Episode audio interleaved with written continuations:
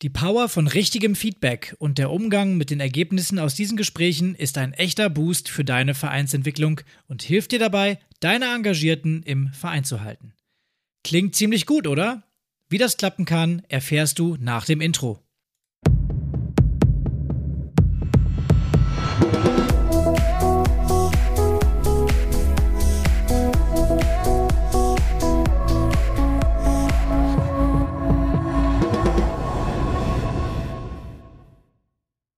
Und damit herzlich willkommen im Vereinstrategen Podcast, dein Podcast mit den wichtigsten Themen aus dem Vereinsleben und gemeinsam mit uns wirst du ein echter Vereinstratege. Bevor wir mit der heutigen Episode so richtig einsteigen, möchten wir dir Folgendes sagen. Wir sind hier ja quasi unter uns in kleiner Runde. Und zwar finden wir es wirklich klasse, wie du hier Woche für Woche einschaltest und dir unseren Content abholst. Das bedeutet uns wirklich viel und wir würden uns richtig darüber freuen, wenn du uns eine Bewertung auf Spotify oder Apple Podcast dalassen würdest. Und wenn du mal in dich gehst und dir überlegst, wo bei dir der Schuh am meisten drückt und was bei deinem Verein gerade am meisten schief läuft und was euch helfen würde, und wenn du dann darauf eine Antwort hast, dann schreib uns gerne eine E-Mail at info@vereinstrategen.de und lass es uns wissen. Wir beantworten nämlich gerne deine Fragen und machen aus der einen oder anderen Frage eine Podcast-Folge. So, was jetzt als äh, etwas verfrühter Abschluss daherkommt oder vielleicht auch wie ein Call to Action klingt, ist eigentlich der Einstieg in die heutige Episode. Heute geht es nämlich um Feedback und was ich da gerade gemacht habe, ist dir ein Feedback zu geben. Und im Alltag, und das weißt du sicherlich auch selber, da geben wir eigentlich ständig Feedback. Meistens sogar unterbewusst und wir müssen dafür nicht mal unsere Stimme nutzen. Ich mache das jetzt einmal ganz leicht vor und ärgere den Pascal mal ein bisschen. Ähm, Pascal, ich weiß, es ist schon spät, es ist dunkel, du möchtest eigentlich gerne langsam ins Bett, aber sollten wir nach dieser Aufnahme nicht noch über die Episodenplanung für das nächste Quartal sprechen und uns endlich mal festlegen, was wir so aufnehmen wollen? Puh, ja, okay.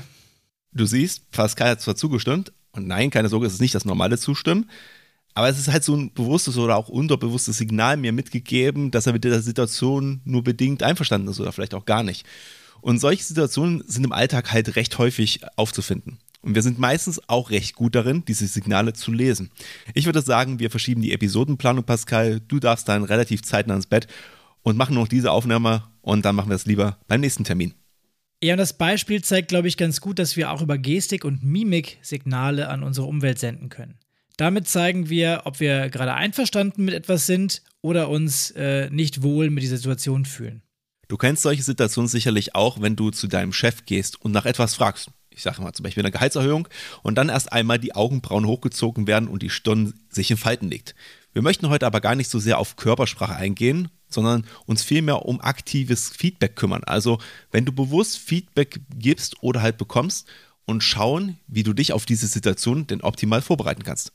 Im Endergebnis wollen wir schauen, was sie dir und deinem Verein bringt. Ja, vielleicht klären wir erstmal die Frage, warum ist Feedback eigentlich wichtig für dich und für deinen Verein?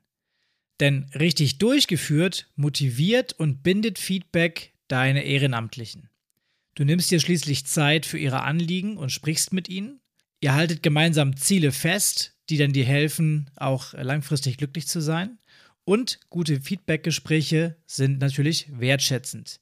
Das heißt, dein Gegenüber fühlt sich ernst genommen und insgesamt entsteht eine Atmosphäre, in der man eben wertschätzend miteinander umgeht. Dann spart Feedback Zeit, obwohl du natürlich erstmal die Zeit dafür nehmen musst. Aber äh, Konflikte können möglicherweise früher erkannt werden und auch beseitigt werden. Vielleicht ergeben sich daraus auch Folgegespräche mit anderen Parteien, die da vor schützen können, dass ein schwelender Konflikt explodiert.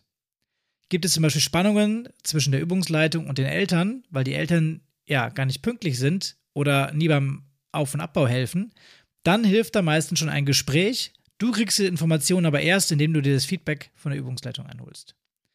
Denn bevor die Übungsleitung frustriert hinwirft und du dafür Ersatz suchen musst, kannst du eben intervenieren und versuchen, eine Lösung zu finden. Und das spart auch dir Nerven. Ja, und diese Erkenntnisse aus diesen Feedbackgesprächen, die können dir dann auch dabei helfen, deine Ehrenamtlichen entsprechend weiterzuentwickeln, Projekte anzuschieben oder auch Problemstellungen zu entdecken, bevor sie halt noch größer werden. Also, wie Pascal gerade gesagt hat, dass es nicht explodiert. Also nutze die Ideen deiner Ehrenamtlichen zur Weiterentwicklung deines Angebots. Also da würde mir jetzt zum Beispiel als Beispiel einfallen, vielleicht sind deine Übungszeiten noch nicht ganz optimal für die Kinder so angepasst und dein Übungsleiter hat noch Ideen, wie man das halt optimieren kann. Oder vielleicht ist die Gruppengröße auch so okay oder ist sie vielleicht auch schon an der Grenze. Lohnt sich zum Beispiel das Zusammenlegen von Gruppen? Das sind so Dinge, darüber könnte man nachdenken. Und dann kannst du dir noch überlegen, gibt dir eigentlich dein Übungsleiter oder dein Vorstandskollege auch ein Zeichen, dass ein gewisser Qualifizierungsbedarf an der Stelle besteht, um die Aufgaben, die du übertragen hast, von der Person noch besser erledigen lassen zu können. Also da geht es vor allem darum, förderst du Interessen, die halt langfristig dazu führen, dass die Leute Spaß bei der Arbeit bzw. beim Ehrenamt haben und sich weiter engagieren wollen. Und Spaß, das wisst ihr ja aus vielen Folgen, ist schließlich die Motivation Nummer eins für den Verein. Und zu guter Letzt profitierst du natürlich auch selber von der Perspektive eines anderen und kannst dich selber weiterentwickeln in deiner Rolle als Funktionär im Verein. Denn auch du kannst davon profitieren, wenn du ein Feedback in diesem Gespräch bekommst. Auch das kann natürlich Wertschätzung für deine Arbeit sein und damit sicherlich auch ein Stück weit Motivation und äh, Bestätigung. Ähm, auf der anderen Seite natürlich aber auch konstruktive Vorschläge, wie die gemeinsame Arbeit einfach noch besser laufen könnte. Ja, vielleicht ist jemand nicht der E-Mail-Typ und möchte lieber alles über einen Messenger-Dienst geschickt bekommen, was du an Informationen verteilst. Und wenn du das dann leisten kannst, dann hilft euch das schließlich beiden. Du bekommst eine Rückmeldung, weil die Person eben die Sachen liest und nicht das E-Mail-Postfach nur alle zwei Wochen aufmacht. Und die Person selber bekommt eben die Infos und nicht erst, wenn Fristen äh, kurz bevorstehen oder es schon eigentlich zu spät ist. Rundum ist Feedback bzw. eine gute Feedback-Kultur damit ein relativ einfacher und kostengünstiger Weg für deinen Verein zur Selbstevaluierung und damit auch zur Anpassung von Angeboten, Rollen im Ehrenamt und zum Schaffen von Entwicklungsmöglichkeiten durch ständige Weiterverbesserung. Jetzt haben wir schon über die diversen Vorteile von Feedbacks gesprochen, aber jetzt müssen wir uns natürlich auch im zweiten Schritt darum kümmern, dass wir mal über die Art und Weise sprechen, wie du überhaupt eine Feedbackrunde organisieren kannst. Wir beschränken uns da jetzt ganz oberflächlich mal auf das Gruppen- und auf das Einzelfeedback. Fangen wir an mit dem Gruppenfeedback. Das bietet sich zum Beispiel an, wenn ihr eher so allgemeinere Themen habt, die ihr besprechen wollt und es nicht auf die persönliche Ebene geht und ihr einfach nur so normale, ich nenne es mal Tagesordnungspunkte habt. Du kannst zum Beispiel als Kapitän einer Mannschaft eine Spielersitzung nutzen, um mal die Stimmung im Team bei dir abzufragen, um mit den Leuten etwas in den Dialog zu kommen, was zum Beispiel Verbesserungsvorschläge angeht. Die Ebene, die hier angesprochen wird, ist eher die Sachebene und hoffentlich versuchen alle auch in das gleiche Ziel reinzusteuern bzw. das gleiche Ziel zu erreichen. Das musst du aber auch entsprechend lenken in deiner Funktion als in dem Fall Kapitän. Im Vorstand klappt das natürlich genauso und auch die Mitgliederversammlung kannst du für solchen Austausch nutzen. Wenn du dir ein Feedback einholst, ist es aus unserer Sicht wichtig, dass die Diskussion nicht ausartet. Du möchtest natürlich zu dem einen oder dem anderen Punkt etwas sagen, beziehungsweise sich in der Gruppe eine gewisse Dynamik entwickeln lassen. Deine Aufgabe ist es aber, dann die Redezeit der Einzelnen so zu begrenzen, dass die Gruppe noch Lust auf die Diskussion hat und nicht irgendwann einfach nur noch genervt ist. Feedback muss man in diesem Sinne auch manchmal ertragen und schreibt sich lieber direkt etwas auf, bevor man eher direkt antwortet. Das ist ganz wichtig. Grundsätzlich bietet sich Gruppenfeedback immer dazu an, wenn es darum geht, dass sich Engagierte untereinander die Möglichkeit geben wollen, sich auszutauschen. Du kannst in diesem Zusammenhang die Zuhörerrolle einnehmen und einfach mal beobachten, was so die Empfindungen sind. Also zum Beispiel, was die verschiedenen Abteilungen sagen, wo sie sich gleichen und worin halt auch nicht. Das bedeutet dann nämlich auch, dass ihr gemeinsam Ideen entwickeln könnt und es eine Möglichkeit gibt, dass jemand sein Fachwissen oder auch seinen beruflichen Background mit einbringen kann. Und dann schauen wir auf die zweite Methode, nämlich das Einzelfeedback. Das ist natürlich deutlich intensiver in der Vorbereitung, weil du ein 1 zu 1 Gespräch mit deinem Vorstandskollegen, deiner Übungsleitung oder auch einem Elternteil führst. Aber die Erkenntnisse aus diesen Gesprächen sind natürlich auch in unserer Sicht ein Stück weit wertvoller, weil du nicht nur über die Sachebene sprichst, sondern auch in diese persönliche Ebene eintauchen kannst. Damit hast du die Möglichkeit, etwas über dein Gegenüber herauszufinden und die von uns bereits beschriebenen Vorteile herbeizuführen. Richtiges und gutes Feedback zu geben ist allerdings gar nicht so einfach. Wir haben daher mal ein paar Do's und Don'ts zusammengetragen. Ja, dann hole ich mal meine Do-Liste raus. Also, was ich immer am Anfang machen würde, ist auf jeden Fall sich auf das Gespräch natürlich angemessen vorzubereiten und halt auch versuchen, sich nochmal in die Perspektive des anderen hineinzuversetzen, um bestmöglich auch, sag ich mal, eine Basis zu schaffen, das alles einschätzen zu können, was dann gegebenenfalls gleich kommt. Bleibe in diesen Gesprächen immer wertschätzend und respektvoll. Ähm, ihr müsst daran denken, die Ehrenamtlichen machen ihre Tätigkeit aus Spaß und kommen deswegen auch zum Verein und sie bekommen dafür auch meistens kein Entgelt. Dementsprechend musst du halt sehr sensibel sein, was das Thema Kritik angeht, weil du dir sonst eher mehr Probleme schaffst, als dass du dem Verein oder dir auch selber weiterhilfst. Wenn du dann Kritik anbringen möchtest oder musst, dann tu das immer auf der Sachebene und niemals auf der persönlichen Ebene.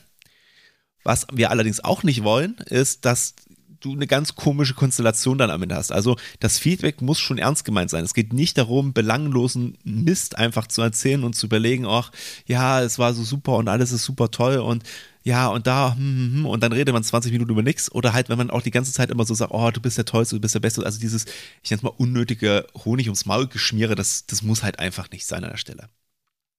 Ganz wichtig ist, dass ihr in diesen Gesprächen Ich-Botschaften benutzt, wenn er sie führt um deine Wahrnehmung darzustellen.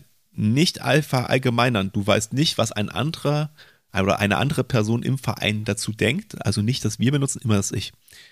Deine Wahrnehmung muss natürlich dabei auch nicht immer der Wahrheit entsprechen. Und vielleicht gibt es auch gute Gründe, zum Beispiel für das Verhalten des Gegenübers, die du gar nicht kennst. Wichtig ist, dass du das Gespräch auf Augenhöhe führst. Wir sind hier im Ehrenamt und das ist nicht dein Mitarbeiter und du bist der Vorgesetzte. Die Beziehung ist eine völlig andere als im Beruf. Ihr habt gemeinsam ein gleiches Ziel hoffentlich und wollt gemeinsam daran arbeiten. Deswegen Augenhöhe immer bewahren. Und was natürlich auch ganz wichtig ist, gerade im Verein, ähm, schaff eine Wohlfühlatmosphäre, äh, wenn du dein Gegenüber triffst. Ähm, gerade bei den sensiblen Themen ist es wichtig, dass du da im Prinzip nicht noch zusätzlich Stress reinbringst. Also frage dich, welche Umgebung und welches Setting hilft dabei, halt diese Spannung, die vielleicht in dem Gespräch liegen könnte, einfach zu nehmen. Denk dran, dazu gehört halt jemanden in einer ruhigen Minute zur Seite nehmen, wie gesagt, nicht in der Halle. Ähm, oder vielleicht auch eine Möglichkeit, jemanden zu Hause zu treffen oder auch vielleicht privat zu Hause irgendwo einzuladen und mal das Ruhe bei einem Kaffee oder einem Tee zu besprechen und ein Stück Kuchen, wo dann sowieso der, der Zucker schon ein bisschen positive Stimmung hervorruft. Und auf jeden Fall nur die Personen involvieren in den Gesprächen, die es auch betrifft und nicht etwas zum Beispiel mit der ganzen Mannschaft diskutieren und äh, dann aufschlagen und dann irgendeine Drohkulisse aufbauen. Das wird genau zum Gegenteil führen von dem, was ihr oder was du dir erhoffst. So, das waren jetzt unsere To-Dos, also alles das, was du machen solltest. Da sind natürlich ein paar Sachen schon mit angeklungen. Ähm, ich fang mal an mit den Sachen, die du auf keinen Fall machen solltest. Und da ist logischerweise das Gegenteil zu machen von dem, was der Martin gerade gesagt hat, ganz oben auf der Liste mit dabei. Ja, also irgendwelche Drohkulissen aufzubauen, äh, sehr persönlich Kritik anzubringen, die möglicherweise verallgemeinernd dargestellt wird, obwohl es nicht so ist. Ähm, damit verlierst du relativ schnell auch deine Ehrenamtlichen. Das solltest du also dir sparen. Ähm, und ergänzend dazu vielleicht noch das Thema auch ähm, Feedback oder auch Kritik darf kein Angriff sein. Du verlierst nämlich damit auch deine Engagierten.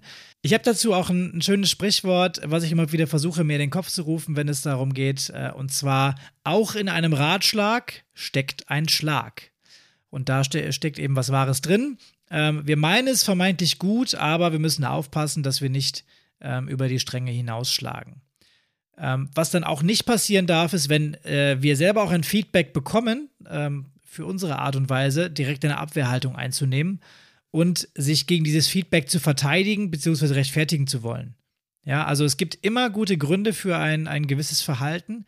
Wenn uns das gespiegelt wird, dann versuchen wir natürlich in unserem äh, Abwehrmechanismus reinzukommen, sollten das aber bestmöglich vermeiden, damit das Feedback eben auch aufgenommen werden kann.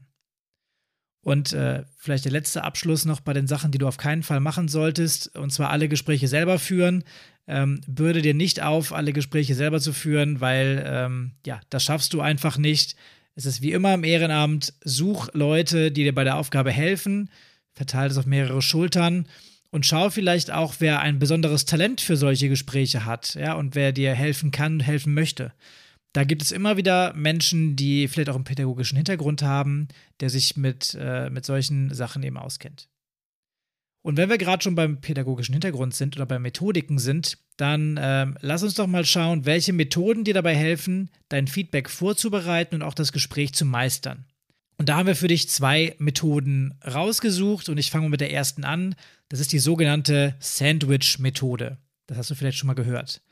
Ähm, Sandwich daher, weil du steigst mit etwas wertschätzendem Positiven ein, packst dann das Verbesserungspotenzial in die Mitte und zum Schluss kommt nochmal wieder etwas, was gut gelaufen ist. Du verpackst also ähm, dein Verbesserungspotenzial, deine Kritik, dein Feedback in einem Sandwich, das sehr wertschätzend oder positiv eingestellt ist. Vermeiden solltest du aber unbedingt das Wort aber. Das klingt nicht nur schlecht, man sagt nämlich auch, alles, was vor dem aber gesagt wird, ist Bullshit. Äh, und dementsprechend diese Wahrnehmung wollen wir ja vermeiden. Wir wollen ja wertschätzend bleiben und ernst genommen werden. Ähm, ich habe mal eine, eine Variante für dich aufgeschrieben und wir gucken mal drauf, wie die bei dir ankommt. Ich würde jetzt das Feedback-Gespräch eröffnen mit dem Satz, durch deinen Einsatz und die vielen Stunden, die du in den Aufbau der neuen Gruppe gesteckt hast, konnten wir viele neue Kinder für unser Tourenangebot gewinnen. Das hast du wirklich toll gemacht. Aber du solltest wirklich schauen, dass du nicht jede Woche zu spät zur Stunde kommst. Die Eltern haben sich schon bei mir gemeldet, dass sie häufiger auf dich warten müssen. Ansonsten sind sie nämlich sehr zufrieden mit deinem Umgang mit den Kindern. Und wie fühlst du dich? Wenn du jetzt dieses Feedback bekommen hättest ähm, von jemandem im Verein, hättest du dann noch gewusst, dass es am Anfang ein Lob gab, was ausgesprochen wurde? Oder wurde das Problem der Unpünktlichkeit direkt sehr hart angesprochen, gleich am Anfang? Ähm, du trägst auch jedenfalls als Person etwas an den Übungsleiter heran, was du jedenfalls gar nicht selber wahrgenommen hast, sondern was dir einfach nur erzählt wird da. Und dann kommt noch dieser Schlusssatz, ähm, naja, also der sollte vielleicht Wertschätzung darstellen, aber so richtig ernst nehmen konnte ich den nicht mehr. Ja, wir lassen das mal ganz kurz sacken und versuchen es in einer zweiten Variante besser zu machen. Ich bin zugegebenermaßen auch nicht der Feedback-Experte, versuche aber mal, diesen Satz anders zu formulieren und den Inhalt gleich zu lassen. Hier kommt also Version 2 und mal schauen, ob in deiner Wahrnehmung schon ein Unterschied zu merken ist. Version 2. Durch deinen Einsatz und die vielen Stunden, die du in den Aufbau der neuen Gruppe gesteckt hast, konnten wir viele neue Kinder für unser Tourenangebot gewinnen. Das hast du wirklich toll gemacht. Und mir liegt es noch am Herzen, mit dir über den Beginn der Übungsstunde zu sprechen, weil mir aufgefallen ist, dass du in letzter Zeit ein paar Probleme hattest, zum Start der Stunde pünktlich in der Halle zu sein. Hast du eine Idee, woran das liegen könnte und wie wir vermeiden, dass die Eltern eine Zeit lang vor verschlossener Halle stehen? Mir wurde nämlich auch gesagt, dass die Kinder gerne in deine Stunden kommen und du einen tollen Umgang mit den Kindern hast. So, hier habe ich das Lob an den Anfang gestellt, das Wort aber vermieden und lieber und genommen und statt des direkten Angriffs, also du kommst zu spät, lieber die Frage formuliert, mir ist aufgefallen, was ist deine Erklärung dafür? Und zum Schluss habe ich dann nochmal das Lob formuliert. Und wahrscheinlich gibt es jetzt auch eine ganz schlüssige Antwort auf das zu spät kommen. Nehmen wir zum Beispiel einmal an, dass auf Arbeit bei der Person gerade relativ viele Überstunden anstehen, weil ein Kollege krank ausfällt. Unsere Übungsleitung versucht also, so pünktlich wie möglich sein, hetzt sich also schon richtig ab.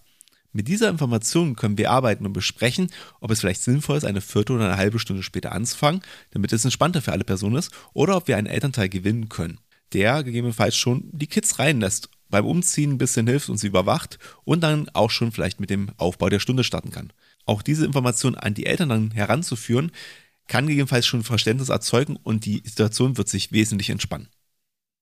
Genau, und im besten Falle freut sich unsere Übungsleitung sogar darüber, dass wir aufmerksam nach einer gemeinsamen Lösung gesucht haben und es entsteht eben kein Konflikt zwischen Eltern und Übungsleitung. Und bei der Sandwich-Methode ist wichtig, dass wir uns vorher Gedanken machen, wie wir diese Botschaft verpacken wollen. Und wenn wir dieses System gemeistert haben, dann geht es natürlich mit der nötigen Erfahrung irgendwann auch wie von selbst. Wir sollten uns nur nicht dabei ertappen lassen, dass wir nur noch die Sandwich-Methode nutzen, weil die sonst relativ schnell auch durchschaubar ist. Und deswegen haben wir ja auch noch eine zweite Methode mitgebracht, ähm, die gut funktioniert, ähm, dass wir statt etwas direkt anzusprechen, ein paar Fragen zu stellen, ähm, zu einer ja, Selbstreflexion des Gegenübers führen wollen, beziehungsweise dazu beitragen wollen. Mit gezielten Fragen lenken wir nämlich das Gespräch so und nehmen dabei aber eine etwas passive Rolle ein. Wir schaffen es also, eine Art Selbsterkenntnis herbeizuführen bei der Person und diese Selbsterkenntnis ist dann schlüssiger, als wenn ich einen Impuls von außen bekomme. Genau, und wir schauen auch da auf ein Beispiel. Die Situation bleibt analog zu der von eben. Und Martin hat es gerade schon gesagt, ich versuche jetzt mit Fragen das Ganze rauszukitzeln, beziehungsweise auf das, was ich im Hinterkopf habe, eine Antwort zu bekommen. Das heißt, im Gespräch mit meiner Übungsleitung könnte ich folgende Fragen stellen. Ähm, ich fange an mit einer Aussage und konkretisiere dann äh, zum Beispiel äh, Nummer eins: du hast diese neue Gruppe wirklich gut aufgebaut und das Feedback der Eltern ist sehr gut. Mich interessiert aber auch deine Sicht der Dinge. Wie läuft es aktuell mit der Gruppe und mit den Eltern? Ja, vielleicht bekomme ich hier schon ein paar Informationen. Ähm, ist die Gruppe vielleicht schwierig? Äh, alles äh, heiter äh, Sonnenschein? Sind die Eltern vielleicht irgendwie auch involviert? Äh, läuft es gut? Ist das Klima gut oder nicht gut? Zweite Frage. Ähm, du bist bisher noch alleine in der Übungsleitung dieser Gruppe. Meinst du, wir können noch weitere Kinder aufnehmen oder ist die Gruppengröße so okay für dich? Ja, auch damit ziele ich zum Beispiel darauf ab, über das Thema Überforderung. Ja, also habe ich einen, einen Trainer für 45 Kinder und das ist irgendwie ganz schlecht. Macht es vielleicht Sinn, eine Warteliste äh, aufzumachen? Ähm, also was könnte ich darüber abfragen. Du merkst aber, ich bin eher passiv und versuche gar nicht so meine eigene Vorstellung äh, von wegen, oh, die Gruppe ist groß, wir müssen jetzt hier mal auf Warteliste umschwenken, einzubauen, sondern eher wirklich die Erfahrung der Übungsleitung einzuholen. Und wenn ich jetzt das zu spät kommen Thema im Hinterkopf habe, dann könnte ich zum Beispiel so einsteigen. Es dauert ja erfahrungsgemäß immer eine Weile, bis sich alles so eingespielt hat. Gibt es etwas, was dir aufgefallen ist? Mal gucken, was da für eine Antwort kommt. Und dann die zweite Frage. Wie können wir die Abläufe weiter verbessern, um dich bestmöglich zu unterstützen? Und mit diesen beiden Fragen möchte ich natürlich herausfinden, was das Gegenüber gerade beschäftigt, ob er oder sie selber merkt, dass eventuell das zu spät kommen gerade ein Thema ist, beziehungsweise ähm, komme ich dann auf die Schiene, okay, gerade auf der Arbeit gibt es viel, ähm, ich komme deswegen gerade sehr gehetzt und unpünktlich manchmal rein, ich bin selber unzufrieden und ihr könnt dann gemeinsam nach Lösungen suchen. Und ich persönlich nutze eigentlich äh, dieses Verfahren deutlich lieber als die Sandwich-Methode. Ähm, es ist ja zwar immer mit Üben verbunden, also klar, da braucht man ein bisschen Übung, das äh, ist noch kein Meister von mir gefallen, aber ich sage ganz ehrlich, ausprobieren, gut vorbereiten und sich dann auch selbst mal ein Feedback einholen, wie der Gegenüber so das Gespräch empfunden kann auch sehr helfen und auch da besser zu werden, weil am Ende sind die Ergebnisse aus meiner Sicht aus diesen Gesprächen meistens ähm, ja deutlich erfolgreicher und auch vielversprechender für die Gemeinschaft. Also geh ruhig offen mit der Situation um, wenn du dich darin verbessern möchtest. Und dann ist dir wahrscheinlich auch niemand böse, wenn das nicht von Anfang an so perfekt äh, klappt, wie du das vielleicht vorgestellt hattest. Wichtig ist natürlich bei solchen Gesprächen, dass du dich entsprechend vorbereitest. Also dazu zählt, dass du ganz klar einen Gesprächsleitfaden entwickelst und dich dann auch entsprechend daran orientierst. Also da kannst du dann ein paar Punkte festhalten, ähm, die kannst du dann auch konservieren für später. Also du schreibst eine Art Gesprächsprotokoll und nimmst dann die gemeinsamen Ziele, die ihr dann festgehalten habt, einmal auf. Und beim nächsten Gespräch, nach einem Jahr oder zwei Jahren, kannst du dich dann gemeinsam mit deinem Gesprächspartner darauf berufen und entsprechend auch das nächste Gespräch äh, äh, entsprechend weiterführen, beziehungsweise auch dich dafür vorbereiten und musst dich wieder bei Null anfangen. Und den Leitfaden kannst du dabei natürlich auch entsprechend deine eigenen Wünschen aufbauen und anfertigen und kannst entsprechend auch zu deiner Art der Gesprächsführung anpassen. Und natürlich aber auch entsprechend darauf achten, dass es natürlich zum Verein bzw. zum Gesamtkonzept im Verein auch passt. Genau, Martin hat es gerade schon gesagt, wenn du am Ende gut vorbereitet bist und das Gespräch nach deinen Vorstellungen läuft, dann hast du auch etwas in der Hand, du hast was mitgeschrieben. Ähm, das hilft dir dann nämlich auch, aus diesem Feedback-Gespräch gestärkt hervorzugehen. Weil du kannst eine Vereinbarung treffen, beziehungsweise ihr könnt eine Vereinbarung zusammentreffen, logischerweise, was gemeinsame Entwicklungsziele sind. Also wer möchte was bis wann machen? Möchte der Übungsleiter vielleicht eine C-Lizenz machen? Ähm, wer meldet dann an? Beziehungsweise wer trägt die Kosten? Also was kann man äh, in dem Moment, wenn man einen Entwicklungsbedarf festgestellt hat, dort auch schon ähm, ja, festhalten.